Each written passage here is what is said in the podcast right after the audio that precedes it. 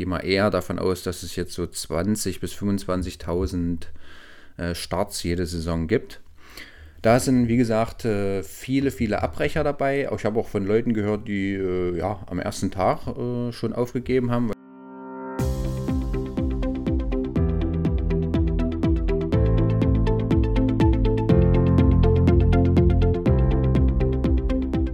Hallo und herzlich willkommen. Mein Name ist Ten Cars und ich begrüße euch zu einer neuen Folge im Schulfrei Podcast. Hier spreche ich mit Menschen aus Bildung, Politik, Sport und dem Reisebusiness. Wenn auch ihr Interesse habt, mal mein Gast zu sein oder jemanden vorschlagen wollt, dann zögert nicht mehr zu schreiben. Das gleiche gilt wie immer auch für Feedback. Ich würde mich über eure Meinungen freuen, entweder direkt bei Spotify, auf den sozialen Netzwerken unter unterstrich 10 unterstrich cars, beziehungsweise mittels der E-Mail-Adresse, die ich in die Show Notes unter die heutige Folge packe. Bevor wir also zum Thema GR20 kommen, gibt es aber noch eine schöne neue äh, Neuigkeit.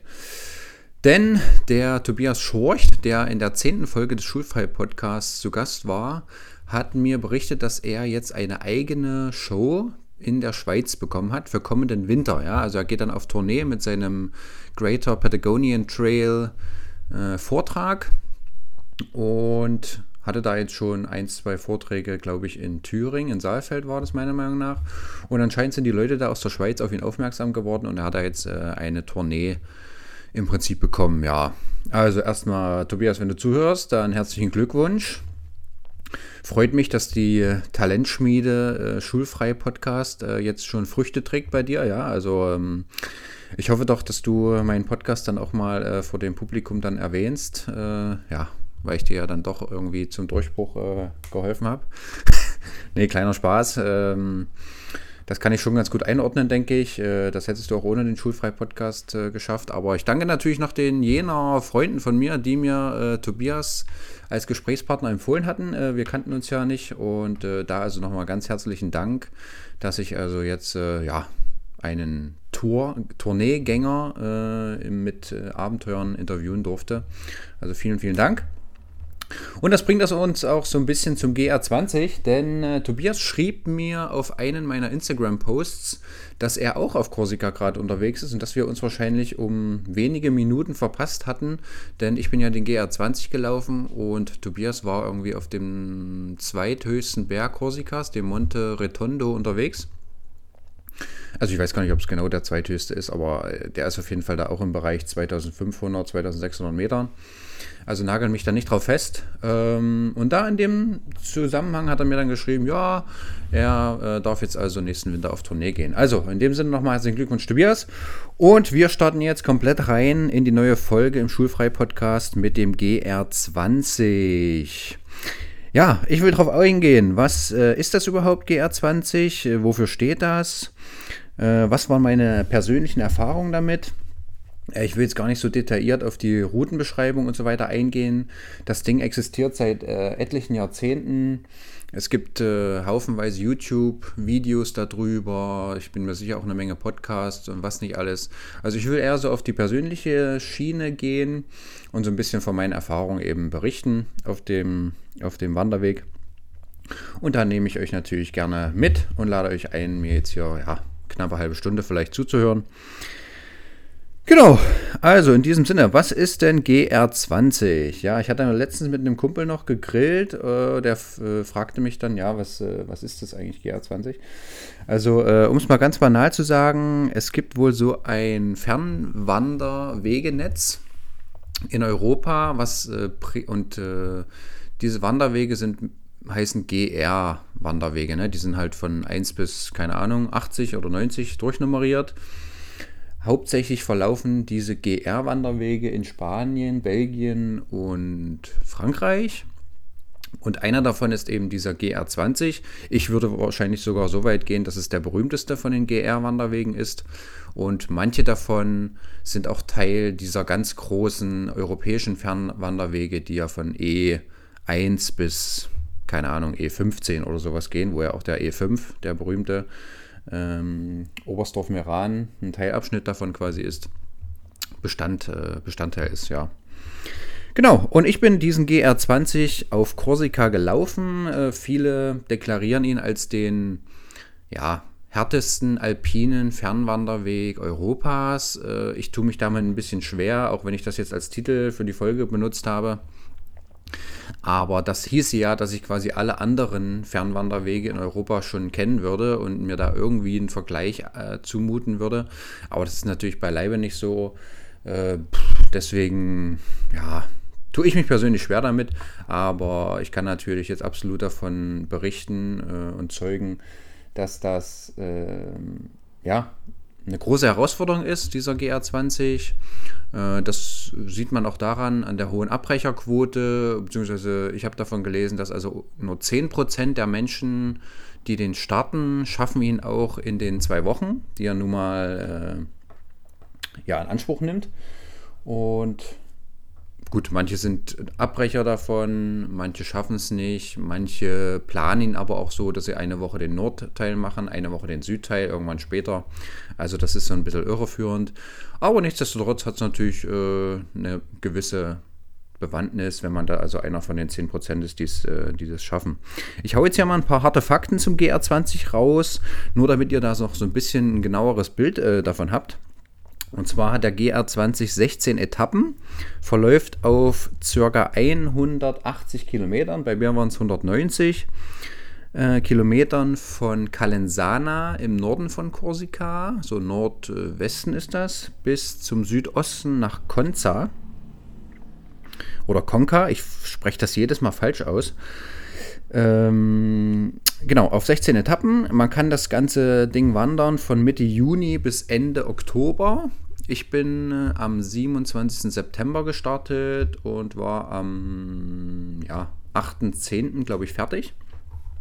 Also auf die Saison und Wanderzeit werde ich auf jeden Fall nochmal äh, sehr genau eingehen, aber nur, dass man das so ein bisschen äh, einordnen kann.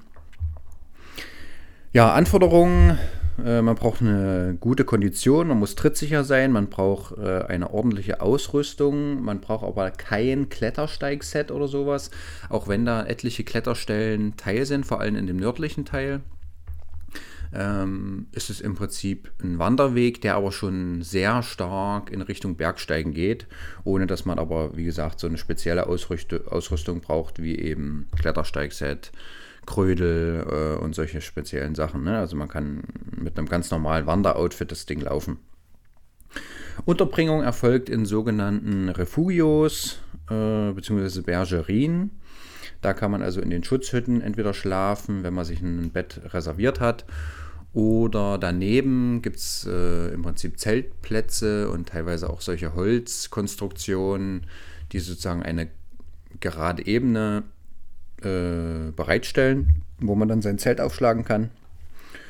Und da wird man dann auch versorgt mit äh, Mahlzeiten. Man kann sich äh, ein paar Getränke und Snacks kaufen und so weiter. Also das passiert dann alles in, in den Refugios. Und wenn man das Ganze so machen will, wie, es vorgesehen ist, dann ist man auch jede Nacht an einem Refugio. Ne? Also es gibt dann entsprechend mindestens 15 Refugios bei 16 Tagen. Genau, ich habe gelesen, vor sechs, sieben Jahren gab es irgendwie 15.000 Starts in der Saison. Ne? Also in diesen, ja, wie lange ist das? Äh, knappe vier Monate. Ich glaube aber, dass es mittlerweile auch deutlich mehr sind. Ne? Also ich gehe mal eher davon aus, dass es jetzt so 20.000 bis 25.000 äh, Starts jede Saison gibt. Da sind, wie gesagt, äh, viele, viele Abbrecher dabei. Ich habe auch von Leuten gehört, die äh, ja, am ersten Tag äh, schon aufgegeben haben, weil sie es einfach unterschätzt haben. Falsche Ausrüstung, schlechtes Schuhwerk, wie auch immer. Und äh, es gibt aber natürlich auch absolute Freaks, ja, die diesen Trail in, weiß ich nicht, äh, vier, fünf Tagen laufen. Ne, sogenannte Trailrunner sind das dann eben, die sind komplett leichtgewichtig äh, unterwegs. Die haben dann nur so einen kleinen Rucksack mit Wasser äh, Blase hinten drin und äh, vielleicht noch ein Tarp und eine kleine Isomatte oder so. Schlafen vielleicht auch in den Refugios und die äh, joggen dir das Ding innerhalb von vier Tagen so durch. Mm, und der Rekord für den GR20 liegt bei unglaublichen 30 Stunden. Ne? Also ja, kann man mal kurz überlegen. 30 äh, Stunden, 160, 180 Kilometer sind also geschmeidige 6 Kilometer pro Stunde. Wenn ich mich jetzt nicht verrechnet habe. Äh, 12, ach ja, doch, passt. Und äh, Höhenmeter habe ich noch gar nicht gesagt, denn der GR20 besteht aus 12.500 Höhenmeter nach oben und ja, ähnlich viele auch nochmal nach unten, ist ja klar. Das heißt also, bei jeder Etappe sind so im Schnitt ja, 800 Höhenmeter nach oben, 800 Meter nach unten zu bewältigen. Und das macht ihn eben auch äh, so schwierig. Ja, es gibt im Internet, wie gesagt, schon ganz viele ähm, Videos dazu, Podcasts, aber auch tolle Packlisten. Ich habe mich so ein bisschen an der Packliste von Roofless Cat äh, orientiert. Das ist äh, eine sehr vernünftige oder eine gute Entscheidung gewesen. Das kann ich also sehr empfehlen. Da einfach mal eingeben, dann findet ihr die Packliste. Genau, und ich will jetzt natürlich auch noch ein bisschen drauf eingehen, bevor ich zu den persönlichen Geschichten komme. Ja, wie, wie macht man das eigentlich? Ne? Also bei 16 Etappen. Äh, ich hatte meinen 60 Liter Deuter-Rucksack mit am Start, äh, ein Einmannzelt, was so ein bisschen eine bessere Hundehütte eigentlich ist, von Geartop. Äh, dann einen äh, Schlafsack mit Komforttemperatur 10 Grad und so eine kleine geschmeidige Isomatte. Ein Campingkocher mit entsprechend Gas natürlich und Taschenmesser, hm, so ein Göffel. Und das war auch schon so die Basisausrüstung. Als Stromversorgung hatte ich einen 30.000er Powerbank dabei. Ich hatte überlegt, ob ich mein Solarpanel mitnehme oder diese Powerbank eben. Mit der Powerbank bin ich super zurechtgekommen. Das hat also hingehauen. Man kann, also ich konnte damit mein Handy ungefähr acht oder neun Mal aufladen und dadurch, dass es mindestens einen Tag lang reicht, äh, weil man ja auch da oben ganz oft keinen Empfang hat oder überhaupt äh, sowieso nicht so oft am Handy sein will, äh, hat das also völlig ausgereicht, äh, alle anderthalb, zwei Tage mal sein Handy zu laden. Einkaufsmöglichkeiten gibt es ganz wenige auf dem GR20, dessen muss man sich natürlich bewusst sein und das bei der Packliste berücksichtigen. Es gibt also größere naja, Kiosks, sage ich jetzt mal, in Col de Bavella, in Vizzavona und in Asco. An diesen drei Stützpunkten sage ich jetzt einfach mal, da kann man ein bisschen besser äh, einkaufen und sein, seine Vorräte auffüllen. Duschen äh, ist genau das gleiche. Manche Refugios haben nicht nur Plumpsklos, sondern eben auch ein paar Duschen. Ähm, aber das ist jetzt von jedem unterschiedlich. Also man kann auf jeden Fall nicht jetzt jeden Abend äh, eine Dusche erwarten in den Refugios. Ja, das ist also absolut nicht so. Mm, trinken ist überhaupt kein Problem. Man kann also ja, in, sowohl in den Refugios ist meistens eine Quelle, wo man dann Trinkwasser direkt abfüllen kann. Oder selbst in den ganzen äh, Gumpen oder wenn das Bergwasser dann da überall runterkommt, äh, das kann, kann, man auch auffüllen. Ich hatte zwar meinen Wasserfilter, meinen leichten mit, ähm, habe ich aber nur einmal am Anfang, glaube ich, benutzt. Äh, und dann ist er immer weiter runter in meinem Rucksack gewandert, weil ich ihn einfach nicht mehr benutzt habe. Und äh, ja, bin damit ganz gut gefahren. Habe aber auch schon von Freunden gehört, die nach Bergwasser getrunken haben äh, und damit halt schlechte Erfahrungen gemacht haben und dann irgendwie drei Tage damit äh, ihre Probleme hatten, wenn ihr wisst, was ich meine. Also das ist wahrscheinlich dann auch individuell einfach abhängig von eurem, von eurem Magen und der Verdauung, ja. So, und dann mit dem Essen. Also die Essensgeschichte ist so, ich hatte mir ich hatte, also ich persönlich hatte ja, ich hatte noch 14 Tage Zeit, ne? Also ich bin Mittwoch hingeflogen und zwei Wochen später am Mittwoch war dann auch mein Rückflug. Mm, ich bin also auch davon ausgegangen, dass ich jetzt nicht 16 Tage brauche, eher so von ja, 12 Tagen bin ich ausgegangen. Deswegen hatte ich so überlegt, ja, du isst äh, zum Frühstück ein paar Haferflocken. Äh, hatte da also 500 Gramm Haferflocken erstmal mit. Ähm, dann zwei Packungen so eine Nussfruchtmischung als Studentenfutter, so als bisschen als Topping fürs Frühstück. Dann hatte ich mir 25 äh, ordentliche Schokoriegel hier von so 60 Gramm mitgenommen. Das waren also schon guter, gutes Packmaß und, und Gewicht dann allein an den Schokoriegeln. Das heißt also zwei Schokoriegel habe ich so gerechnet am Tag zum, zum Mittag so oder für unterwegs. Und dann hatte ich noch ein Kilo Couscous mit. Couscous hat eben den Vorteil, dass es sehr klein bzw. sehr dicht ist und man von 500 Gramm Couscous kann man gute drei, dreieinhalb Mal essen. Ähm, weil ein Kumpel von mir fragte auch, ja, warum ich keine Nudeln mit hatte. Ja, das Problem ist, bei 500 Gramm Nudeln kannst du halt nur ja, bei so einer Wanderung vielleicht anderthalb Mal von essen, ja, als, äh, als großer Kerl. Und von 500 Gramm Couscous eben, wie gesagt, dreieinhalb Mal. Und deswegen habe ich mich dafür ähm, ein Kilo Couscous entschieden. Ja, und das war es dann auch schon an Verpflegung. Das hatte ich jetzt mit. Ähm, ich wollte dann also ganz stumpf einfach jeden Abend dann meinen Couscous essen und das war's dann. Zum Glück bin ich dann äh, direkt am Flughafen in Bastia auf die Lea getroffen. Äh, Lea wohnt also in der Nähe von Cottbus. Hm, sie wollte auch den GA20 laufen, hat mich dann angesprochen, weil ich ja wahrscheinlich schon sehr äh, ja, nach Wandern aussah und fragte mich, wie ich denn äh, zum Start nach Calenzana im Norden komme. Ja, ich wusste es natürlich nicht, hatte mich jetzt nicht so richtig darauf vorbereitet auf die ganze Geschichte. Ähm, und äh, ja, den, also es gibt anscheinend nur einen Zug, der, den, von dem man quasi in die Nähe vom Startpunkt gebracht wird. Den hatten wir verpasst natürlich. Wir sind irgendwann um drei oder so nachmittags angekommen. Und dann haben wir uns kurz, äh, kurzerhand dazu entschieden, versuchen per Anhalter zu fahren hatten dann auch irgendwann Glück nach einer halben Stunde oder so, ähm, dass uns ein älteres Pärchen aus der Schweiz mit zu ihrem Ferienhaus nach San Lucie irgendwas äh, genommen hat im Süden. Ne? Also äh, ich hatte dann gesagt, na Lea, lass uns doch einfach im Süden starten, wenn wir jetzt schon hier äh, mitgenommen werden. Und das fand ich dann noch ganz gut, weil äh, irgendwie 95 oder 90 Prozent der Leute starten im Norden, ne? weil die ersten vier Tage sind wohl echt brutal hart. Äh, und das möchte man dann eben hinter sich haben. Und deswegen starten so viele im Norden. Und ich, äh, ja, das war einfach wie so ein Zeichen, dass wir eben im Süden starten sollten, glaube ich. Und das haben wir dann auch eben gemacht. Wurden also von den beiden mitgenommen. Ungefähr eine Stunde hat es gedauert vom Flughafen in Bastia bis zum Startpunkt der Wanderung in, in Konza, Konka, wie gesagt.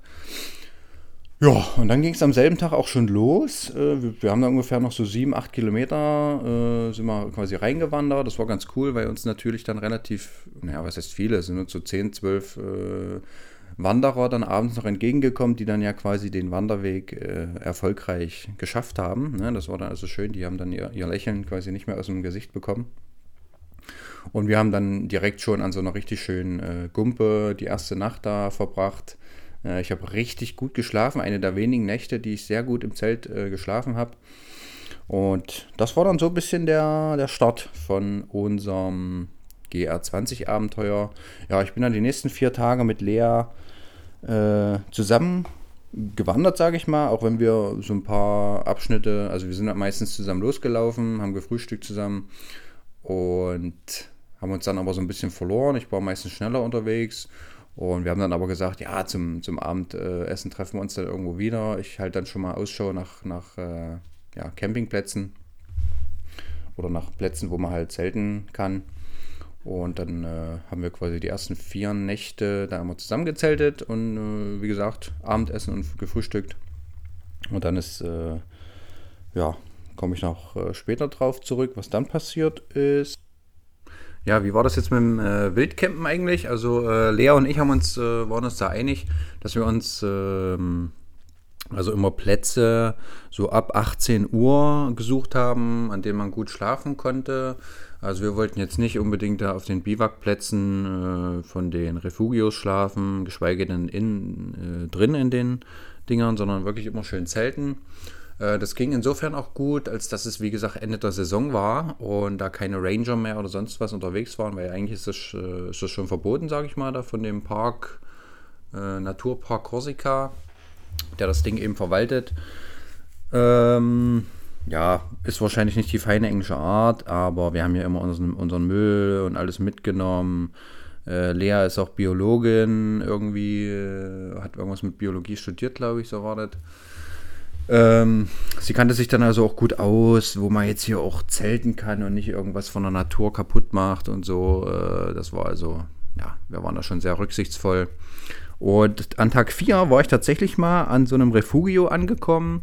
Ähm, ich hatte schon überlegt, ob ich jetzt noch davor irgendwo wild campe, dann lag aber das Refugio in so einer Senke. Das heißt, ich war dann noch einsehbar und ich hatte dann auch keinen Stress, äh, wollte dann, äh, hatte keine Lust auf Stress äh, von den Leuten da. Ähm, bin also zu dem Refugio gelaufen, baue mein Zelt schon mal da auf dem Campingplatz auf äh, und gehe dann hin, melde mich an und sage so, ja, ich würde gern hier schlafen die Nacht. Da waren vielleicht noch fünf, sechs andere Zelte. Ja, meint der Typi dort so, ja, okay, haben Sie eine Reservierung? Ich so, nö. Ja, dann kostet es bitte 18 Euro. Und ja, ich bin halt so völlig vom Glauben abgefallen, dass ich da 18 Euro bezahlen soll dafür, dass ich in meinem eigenen Zelt äh, auf irgendeiner Wiese da, die jetzt nicht mal besonders schön war, zelten soll. Äh, und dafür war für mich natürlich auch absolut klar, dass ich das jetzt äh, in den nächsten Tagen nicht nochmal machen werde. Ähm, ja, also es ist so, wenn man da vorher reserviert, bezahlt man wohl 9 Euro pro Zelt und pro Person. Und wenn man keine Reservierung hat, eben 18 Euro. Ja, also ähm, dieser, dieser Park da will anscheinend wirklich die Startzahl an Leuten reglementieren und eben ja, dich in die Reservierung treiben. Ja, müssen sie, müssen sie selber wissen und so, wie sie es machen. Aber das hat mich so ein bisschen davon abgeschreckt. Ja. Und diese Hütten sind auf jeden Fall auch nicht mit den Alpenvereinshütten vergleichbar. Ja, ich hatte ja noch einen Podcast von meiner Alpenüberquerung aufgenommen. Äh, das war natürlich im Gegensatz zu den Refugios auf Korsika absoluter Luxus. Ähm, man muss sich die Refugios da auf Korsika sehr rustikal mit rudimentärer Ausstattung, äh, Plumpsklos und so weiter vorstellen. Ganz im Gegensatz zu den Alpenvereinshütten, ja, wo ich ja äh, mit Halbpension da irgendwie, äh, ja, wie ein Drei-Gänge äh, Michelin-Sternen-Menü vorgesetzt bekommen habe teilweise. Also das läuft da schon ein bisschen anders. Was cool ist, ist, dass man da eigenes Gas benutzen kann. Äh, es gibt da also eine Kochstelle mit großen Gasflaschen. Man kann also äh, das benutzen und sein Essen kochen. Das ist ganz cool. Und es gibt auch sogenannte Leihzelte. Ja, da stehen also dann hier diese Quechua-Dinger da vom Decathlon, solche Wurfzelte, ähm, sodass man eigentlich in der Saison auch nicht sein eigenes äh, Zelt mitschleppen muss, sofern man eben das Ding reserviert hat. Was natürlich auch äh, sehr angenehm ist. Ne? Also das äh, Gewicht summiert sich da äh, natürlich relativ stark vom, also vom Rucksack. Äh, ich hatte jetzt so 17 Kilo mit Wasser und alles äh, am Anfang mit. Wenn man aber sein Zelt spart und sein Gas spart und so weiter und, und in den Hütten isst, dann kann man ja auch da mit, äh, sag ich mal, 10, 11 Kilo äh, gut, gut wandern. Ja, äh, ansonsten beim Wandern selber sind wir eines Tages auch mal auf Jäger äh, gestoßen. Es soll also in Korsika auch sehr, sehr viele Jäger geben. Äh, ganz viel. Äh, wir haben Hirsche bei der Hirschbrunft ge gehört. Da hat mich Lea darauf hingewiesen. Ganz viel Wildschweinduft lag wohl auch in der, in der, in der Luft. Hat sie mir dann immer, äh, hat sie mich da immer darauf hingewiesen, wenn da irgendwelche Stellen ausgebuddelt waren. So, ah, hier riecht es noch ganz schön nach Wildschwein, hat sie immer gemeint. Ähm, ja, mein, mein, feines Näschen hat das jetzt erstmal nicht so gespottet, aber äh, als sie mich dann darauf hingewiesen hat, habe ich dann schon so Nuancen, sage ich mal, äh, finden können. Und ja, das war dann schon so ein Schauspiel, da irgendwie die Jäger am, am, Wan also am Wanderwegesrand zu sehen, wie sie mit ihrer riesen Knarre da standen. Ihre Hunde haben da die, das Wild äh, durch die Kante getrieben. Äh, ja. War, war witzig, wie dann die Jäger immer dir so dieses Zeichen, dass du bitte dich ruhig verhalten sollst, gegeben haben. Ja, ja, was soll ich jetzt machen, wenn ich da alleine unterwegs wandere? Äh, Werde ich jetzt, jetzt nicht hier rumschreien. Ähm, von daher, ja, danke für den Hinweis, aber äh, hätte ich jetzt eh nicht gemacht. Und an Tag 5 hatte ich äh, ja zwei gebürtige Kursen getroffen, die da kiffend äh, am, am, Wandersweg äh, an der Seite saßen, haben mir dann auch direkt einen Tee angeboten. Habe ich natürlich nicht Nein gesagt und bin dann äh, diese Etappe mit denen zusammen zu Ende gelaufen. War ganz angenehm und auch cool. Äh, so ein paar Sachen auch über Korsika noch zu erfahren, ne? wie die ihre Probleme halt mit den, mit den Franzosen vom, wie sagt man, vom Festland eben.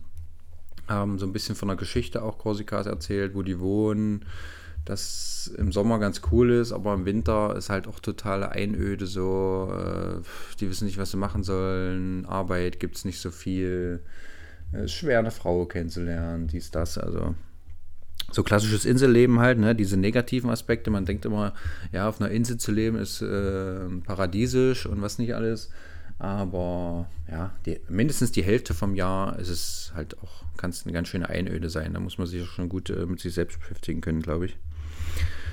Das war natürlich ein cooler Tag äh, mit den beiden Jungs. Abends haben wir dann noch äh, ein Pärchen aus den USA kennengelernt, Vivian und Phil. Das war ganz cool. Mit denen habe ich ewig gesprochen. Die sind nämlich vor 25 Jahren irgendwie aus Großbritannien äh, in die USA emigriert und sind auch schon etliche Weitwanderwege gelaufen, wie den äh, PCT, den kennt man vielleicht, Pacific, Pacific Crest Trail. Da gibt es auch den Film äh, Wild mit Reese äh, Witherspoon darüber. Also das Ding sind die auch gelaufen. Ich glaube 150 Tage so hat, die das gedauert, hat das gedauert. Also das war sehr angenehm mit denen. Die waren schon ein bisschen betagter und haben mich dann auch gleich wieder äh, in die USA eingeladen und so und ihre E-Mail-Adresse gegeben. Das war also total schön. Also vielleicht klappt das ja nochmal in, in äh, naher Zukunft, die zu treffen. Und dann war ich an Tag 6 auch schon am Halbzeit, Halbzeitpunkt in Vizzavona. Äh, Vizzavona ist sozusagen, hat Anbindung an Zug, eine dicke Straße, wie gesagt, einen schönen Kiosk, ein paar Restaurants und so weiter. Also von Vizzavona starten viele Leute quasi die Südetappe oder den Südteil oder beenden halt den Nordteil oder andersrum, je nachdem. Aber das ist so quasi der, der Halbzeitspot vom ganzen GR20. Da hatte ich dann auch äh, etliche Leute nochmal kennengelernt. Äh, Lea nochmal getroffen dann da. Also ich hatte da quasi meinen Tag schon vormittags oder äh, mittags um zwei, glaube ich, beendet. Lea kam, kam dann irgendwann abends. Äh, wir haben dann noch äh, großes Essen gemacht mit, äh, mit einem Franzosen, der tatsächlich Jean-Claude heißt. Ich habe einen, Kumpel, der nimmt immer so als französischen Stereotyp, nennt er immer alle Jean-Claude und fand ich ganz lustig, dass äh, der genauso hieß. Der junge Mann, der hat sich dann gleich erstmal eine Literflasche Rotwein da gekauft und für uns alle Spaghetti mit Pilzen und Schinken und was nicht alles gemacht. Wir waren dann irgendwie ja, fast zehn Leute, die davon gegessen haben aus sämtlichen Nationen. Also der GA20 ist echt berühmt. Ne? Äh, ich habe Belgier getroffen, Tschechen, Deutsche natürlich viel, Australier, Neuseeländer sogar. Also da war auf jeden Fall vieles, vieles dabei. Ähm, und so waren wir dann eine dufte Truppe, äh, hatten einen schönen Abend da in Vizzavona und da haben sich dann auch unsere Wege, also mein Weg mit Lea, getrennt. Denn äh, Lea hatte so ein bisschen Probleme, auch mit dem schweren Gepäck. Er wollte da nicht mehr weiter wandern und für mich bestand da überhaupt kein Zweifel dran. Äh, ich bin also weitergezogen und habe dann äh, gleich eine gedoppelt, so nennt man das, wenn man im Prinzip zwei Etappen an einem Tag macht. Äh, dadurch, dass ich war ja relativ flexibel mit meinem Zelt, ich habe also manchmal auch nur anderthalb gemacht und dann einfach in der Mitte irgendwo äh, wild gecampt, wie gesagt. Aber an dem Tag habe ich mal zwei äh, Etappen gemacht und habe auch meine erste Nacht innerhalb eines Refugios geschlafen. Denn am 2. Oktober haben alle Refugios sozusagen letzten Tag gehabt der Saison und die sind dann quasi abgezogen und haben nur noch äh, dieses, wie so ein Notlager im Prinzip offen gelassen, wo ein paar Betten standen, eine Gasflasche und eine Kochplatte und da konnte man dann also, wenn man jetzt noch wandern war, äh, das im Prinzip kostenlos nutzen. Ne? Und da war ich dann eben an dem Refugio Petra i Petro angekommen. Äh, da kam schon Qualm aus dem Schornstein da aus dem Ding. Und da waren dann nämlich zwei, ja, äh, Ende der 40er Holländerinnen. die haben mich dann noch gleich reingebeten und haben mit mir gekocht und den ganzen Abend verbracht. Äh, kurz vor Einbruch der Dunkelheit kamen dann noch zwei Franzosen dazu. Da waren wir da also zu fünft. Äh, in diesem großen Refugio. Das war natürlich auch sehr bequem. Es war auch schön, da mal eine Nacht äh, wieder indoor auf einer richtigen Matratze zu schlafen. Nach, ja, keine Ahnung, sieben Tage waren da, glaube ich, schon rum oder so. Und ja, so lief das immer ab. Äh, wenn ich also meine Ruhe hatte, Ruhe haben wollte, ja, habe ich also irgendwo wild gezeltet und in den Refugios hast du dann aber auch nach der Saison, also nach dem 2.10. noch einige Leute immer getroffen. Ja, also man war dann immer so zwischen fünf und zehn Leuten. Wenn ich da also Lust auf Gesellschaft hatte, dann äh, bin ich dann halt da eingekehrt. Ja, als einen Fixpunkt auf dem GR20 äh, kann man auf jeden Fall noch Col de Vergio äh, benennen. Da gab es ein Hotel und ein Hostel mit Biwakplatz Und da war ich so frei und habe mir quasi nach der Nacht im Refugio, das hat mir so gut gefallen, auch gleich mal noch äh, eine Nacht im Zehner-Dorm, also im Zehner-Schlafsaal gegönnt für 20 Euro, glaube ich. Ähm, da haben dann auch nur zwei Leute mit mir geschlafen, unter anderem der Armin aus La Réunion, äh, wo der gebürtig her, her war. Auch ein auch sehr schönes Gespräch äh, über seine Heimat, wie es da so ist. Äh, das liegt ja da so bei Mauritius, äh, Madagaskar da, die Ecke. Und äh, der war auch schon in Nepal wandern und so.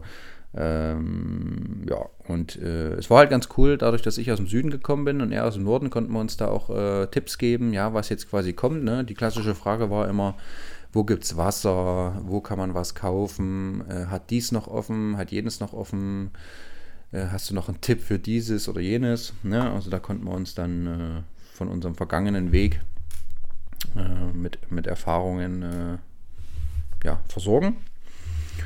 Äh, witzig war da noch, ich habe mich dann äh, da ins, in die Hotelbar gesetzt, äh, noch einen Rotwein getrunken, wurde dann noch schon halb zehn da aus der Bar äh, rausgekehrt, weil ich der Einzige war da. Also wenn da wirklich Saisonschluss ist äh, auf, äh, auf Korsika, dann ja, hat man anscheinend auch gar nicht mehr so viel Lust auf Touristen und die Hotels sind auch dann nicht mehr so gut ausgebucht, glaube ich. Und der Armin hatte mir noch von einer deutschen Wanderin erzählt mit äh, orangenen Hosen. Der sollte ich dann noch eine, quasi am nächsten Tag eine Nachricht überbringen, weil äh, er wusste ja, dass sie irgendwo hinter ihm ist und dass ich quasi auf sie treffen werde am nächsten Tag. Und so habe ich dann witzigerweise äh, an einem Refugio Tighetto war das, äh, die gute Gloria kennengelernt. Das war also die besagte deutsche Wanderin mit orangener Hose. Ähm, wir haben dann da Mittag gemacht, ein bisschen erzählt, gequatscht äh, und wir sind dann auf ihren Camper zu sprechen gekommen. Ich habe ja auch einen, einen, Camper, das Blaue Wunder, äh, wer das also von mir auch schon kennt. Und äh, haben dann ein bisschen über ihren Camper gesprochen. Sie war also schon eine Weile auf Korsika jetzt unterwegs und hatte den Camper am Startpunkt im Norden quasi geparkt und ich meinte so, ja, ich bin wahrscheinlich ein bisschen eher fertig und überlege auch mir ein Auto zu mieten. Und da habe ich sie einfach, halt einfach dreist gefragt, äh, ob sie sich vorstellen kann, mir ihren Camper zu mieten. Ne? Also bevor ich mir das bei einer, Vermiete, äh, bei einer Station mache und denen das Geld in Rachen äh, schiebe, könnte ich auch ihr einfach ein bisschen ein paar Euro bezahlen und damit rumheizen. Und äh, ja, dazu nach kurzer Überlegung tatsächlich zugesagt, hat mir ihren Schlüssel gegeben. Äh, ja, und so muss man sich vorstellen, also nach äh, 20 Minuten gemeinsamer Mittagspause hat die liebe Dame mir also ihren Camper anvertraut. Ja. Das fand ich auf jeden Fall sehr undeutsch, äh, habe mich natürlich aber riesig gefreut, dass dann quasi am Endpunkt ein Camper auf mich gewartet hat, womit ich dann auch noch so ein bisschen womit ich erstmal wegkomme da von diesem äh, Endpunkt und halt auch total flexibel bin, auf Korsika hinfahren kann, wo ich wollte. Mm, das war also ganz cool und es war auch da schon absehbar, dass ich also eher fertig bin und noch so zwei, drei Tage am Ende habe, bevor mein Flug also zurückging. Ja, das war also schon mal Weltklasse. Äh, da habe ich mich weitergemacht. Am selben Tag noch zum äh, irgendeinem Refugio, weiß ich jetzt nicht mehr, welches das war. Auf jeden Fall kam dann die letzten vier Tage für mich, die letzten vier Etappen, äh, was ja die ersten vier für Leute sind, die aus dem Norden starten. Das sind also die schwersten Tage, ne, mit also über 1300 Höhenmetern pro Tag, äh, in sehr schwierigem Gelände, sehr rough alles äh, raue Steine, groß, äh, ne, also brutale Umknickgefahr so für die Sprunggelenke. Und ich bin noch auf den Monte Shinto gelaufen, äh, kurz vor Asco, also an dem Tag. Äh, der Monte Shinto ist der höchste Berg Korsikas. Den sieht man also vom GA20 auch schon und denkt sich so, ja, das sind vielleicht noch 10 Minuten, das nimmst du mal mit. Äh, sind am Ende dann doch pff, bestimmt 40 Minuten äh, die man erstmal noch da hochkraxeln muss. Allerdings ohne Rucksack, weil man läuft dann wieder zurück, äh, um auf dem GR20 nach Asco weiterzulaufen. Ah, das war natürlich auch noch ein, ein, absolutes Highlight, auf dem höchsten Berg Korsikas zu stehen, das noch mitgenommen zu haben. Ähm, das bringt mich auch direkt mal zum Wetter, äh, sowohl auf dem Monte Shinto als auch auf dem ganzen Weg. Äh, GR20 hatte ich puren Sonnenschein. Also ihr müsst euch das so vorstellen, früh nach dem Aufstehen waren es immer so knackige 10, 12 Grad vielleicht. Und, aber in der Mittagshitze, so 15, 16 Uhr, waren es dann teilweise auch schon mal 25 und man konnte ein bequemes äh, Bad in diesen Gumpen, wovon es ja auf dem GR20 relativ viele gibt, äh, nehmen, seine Sachen mal waschen und so weiter. Also ich war da wirklich gesegnet, hatte extremes Glück mit dem Wetter. Äh, nicht ansatzweise was mit Kälte zu tun, geschweige denn mit Regen, ja. Also und das ist natürlich brutal wichtig, gerade wenn man jetzt auf dem höchsten Berg steht und hat mal äh, schlechte Sicht. Ist es natürlich extrem schade und man kann ja jetzt nicht äh, auf so einem Weitwanderweg auch am nächsten Tag nochmal da hochkraxeln. Man hat ja, ja, man hat ja Ziele und will die dann auch erreichen. Und von daher hm, weiß ich das sehr zu schätzen, so ein Glück mit dem Wetter gehabt zu haben.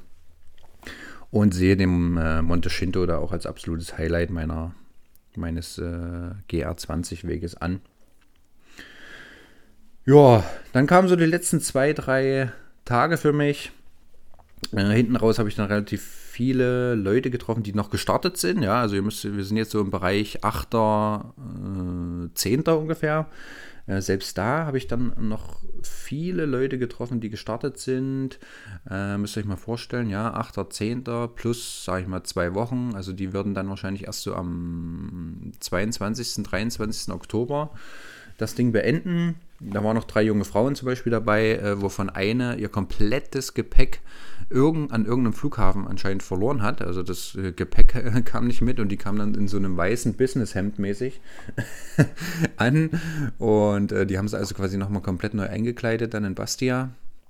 Äh, ist natürlich auch eine absolute Horrorvorstellung, wenn du so einen fetten Wanderweg machen äh, willst und dann kommt dein Gepäck nicht an, ja, wo, wo, du dir auch ein paar Gedanken drauf verschwendet hast, ja, was brauche ich, was muss unbedingt mit, was kann äh, zu Hause bleiben. Ja, und die wollten natürlich dann noch alle äh, Tipps von mir haben, ja, weil ich jetzt ja am Ende war und ich, äh, die haben auch gesagt, ja, du siehst total glücklich aus und so weiter. Und es war eben genau so wie an meinem ersten Tag, als mir die ganzen Wanderer entgegengekommen sind und äh, quasi den Wanderweg in Konka beendet haben.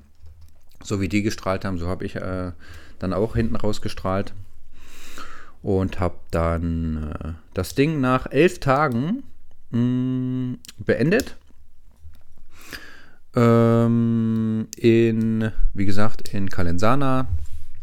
Konnte den Camper allerdings nicht nutzen, weil Gloria hatte mir dann am selben Tag noch früh äh, geschrieben, ja, sie ist jetzt, ja das Ding abgebrochen in Vergio, ist dann zurück zu ihrem Camper gehitchhiked, hatte noch einen Ersatzschlüssel äh, unterm Auto irgendwie mit so einem Magnet festgemacht und hat jetzt den, äh, hat einfach wieder im Camper geschlafen. Von daher hat das jetzt nicht so funktioniert, aber sie hat mich dann freundlicherweise abgeholt, äh, mit nach Calvi genommen, wo ich mir dann ein Hotel gemietet habe.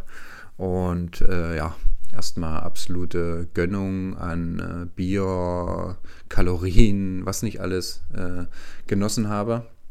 Den Komfort von einem schönen Bett für mich alleine, ja, äh, ein Badezimmer, eine Dusche, das war ja alles für mich die letzten elf, zwölf Tage da überhaupt nicht äh, zu realisieren. Und habe das dann da noch absolut genossen. Ja, äh, ich kann mich noch an die zwei äh, Experten aus Hessen, Marco und René zum Beispiel, erinnern. Vielleicht hören die auch zu. Ich habe denen den Podcast auf jeden Fall empfohlen, habe gesagt, dass die da äh, eine Erwähnung finden werden. Äh, die kamen da mit Turnschuhen an, äh, also nichts für ungut, ihr zwei, ja, falls ihr das hört.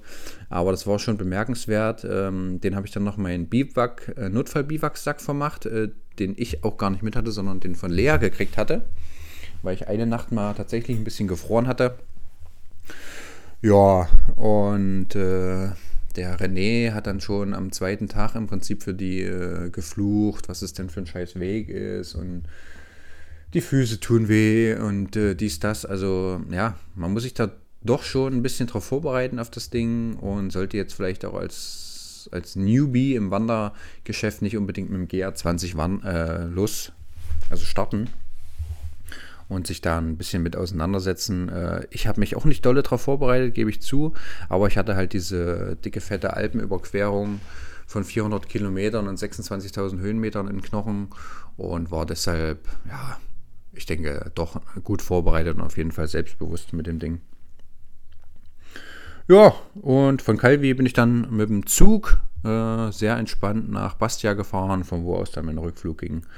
Und das war es dann für mich mit dem GR20.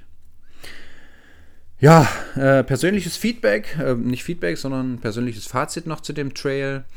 Ähm, es ist auf jeden Fall eine ordentliche Herausforderung. Ähm, das Problem oder ja, warum wahrscheinlich auch so viele Leute dann abbrechen, Probleme bekommen. Also es ist auch sehr anspruchsvoll für den Kopf. Ne? Äh, wie schon gesagt, gerade im Norden, die Etappen sind sehr, sehr rau, raues Gelände. Es geht also berghoch, äh, steil bergunter, immer auf rauen Steinen groß.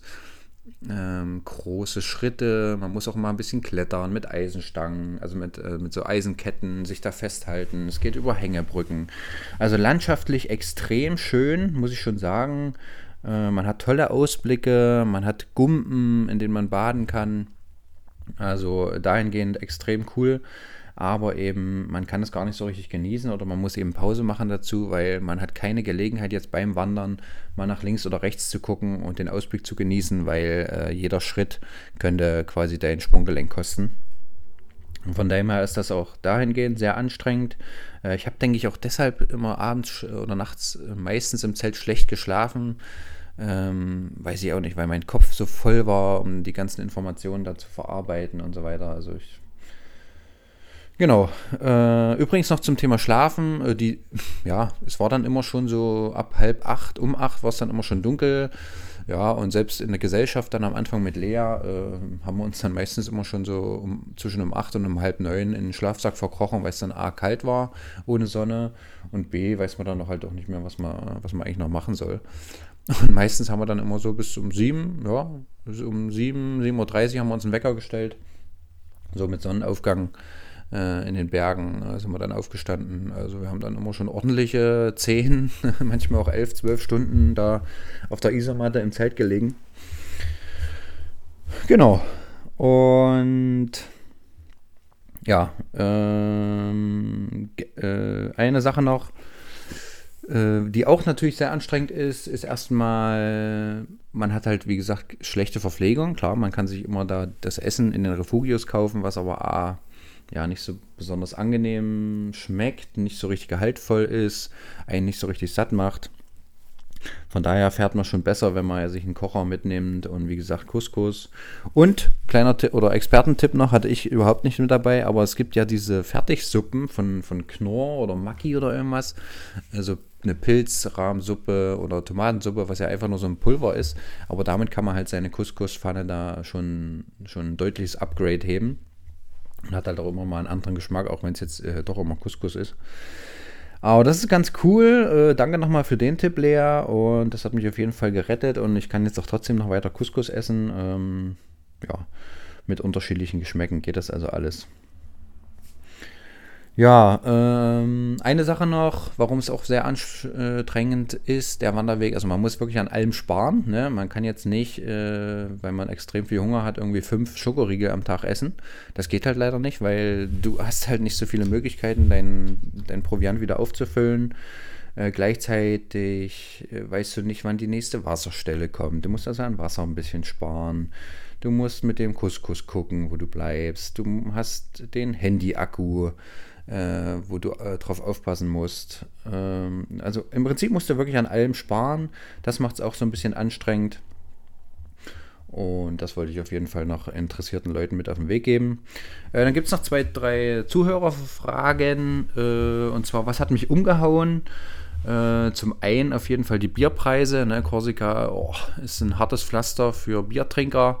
Äh, dieses Pietra schmeckt Am Pietra Ambre, das ist ein bisschen mit Kastaniengeschmack.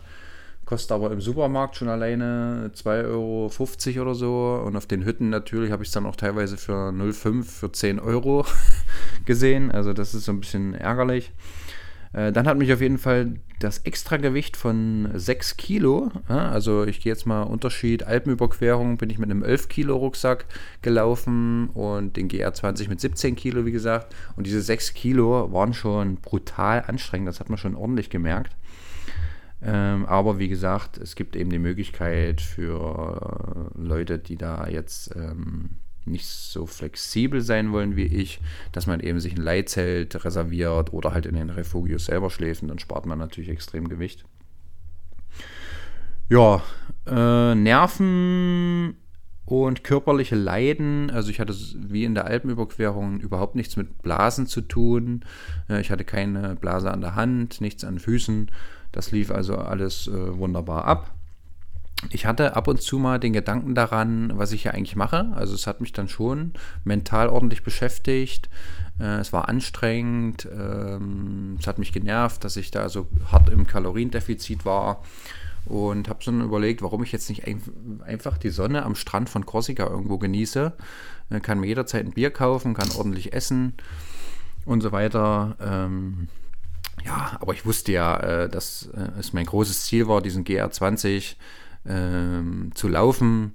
Und das hat mich dann also immer wieder auch zurückgeholt. Und ja, ich wusste ja auch, dass es dann irgendwann vorbei ist und dann wieder absolute Völlerei angesagt ist und ich diese ganzen schönen Sachen des gesellschaftlichen Lebens wieder nutzen konnte. Ja, und äh, letzter Tipp noch. Äh, kleines Fazit zum Thema von Norden nach Süden oder von Süden nach Norden. Also ich war ja einer der wenigen, der jetzt komplett von Süden nach Norden gelaufen ist. Und ich habe auch so einen Almöli unterwegs getroffen, der ist irgendwie den GA20 schon viermal in sämtlichen Variationen gelaufen. Und der hatte gemeint, ja, von Süden nach Norden ist insofern schlauer, als dass man eben die Sonne nicht die ganze Zeit im Gesicht hat. Ne? Also die Sonne war hauptsächlich mh, hm, in meinem Rücken.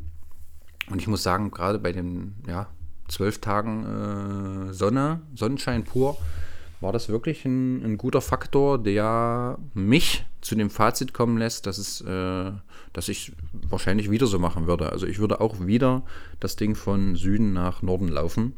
Hat auch den Vorteil, dass man dann bei den harten Etappen ist dann der Rucksack schon ein bisschen leichter. Ne? Also bei den letzten vier Etappen dann für mich sozusagen hatte ich ja dann nur noch, äh, keine Ahnung, fünf, sechs Riegel mit dabei, äh, nur noch 300 Gramm Couscous von mir aus und äh, ja, das war, das, das war dann also ein bisschen entspannter. Weil, glaubt es mir, je, alle 500 Gramm äh, zählen da oben in den Bergen. Also das ist, das ist ja mal Fakt. Das war soweit von mir. Reicht jetzt auch hier knappe 50 Minuten. Soll reichen. Ich freue mich über jeden, der sich das anhört. Äh, ich freue mich über jeden, den ich da inspirieren kann. Vielleicht mal ein äh, G, äh, GR, Grand Radon. Jetzt kriege ich wahrscheinlich Ärger von meinen Französischleuten. Ähm, weil das nicht ansatzweise so ausgesprochen wird, aber ist mir eigentlich egal.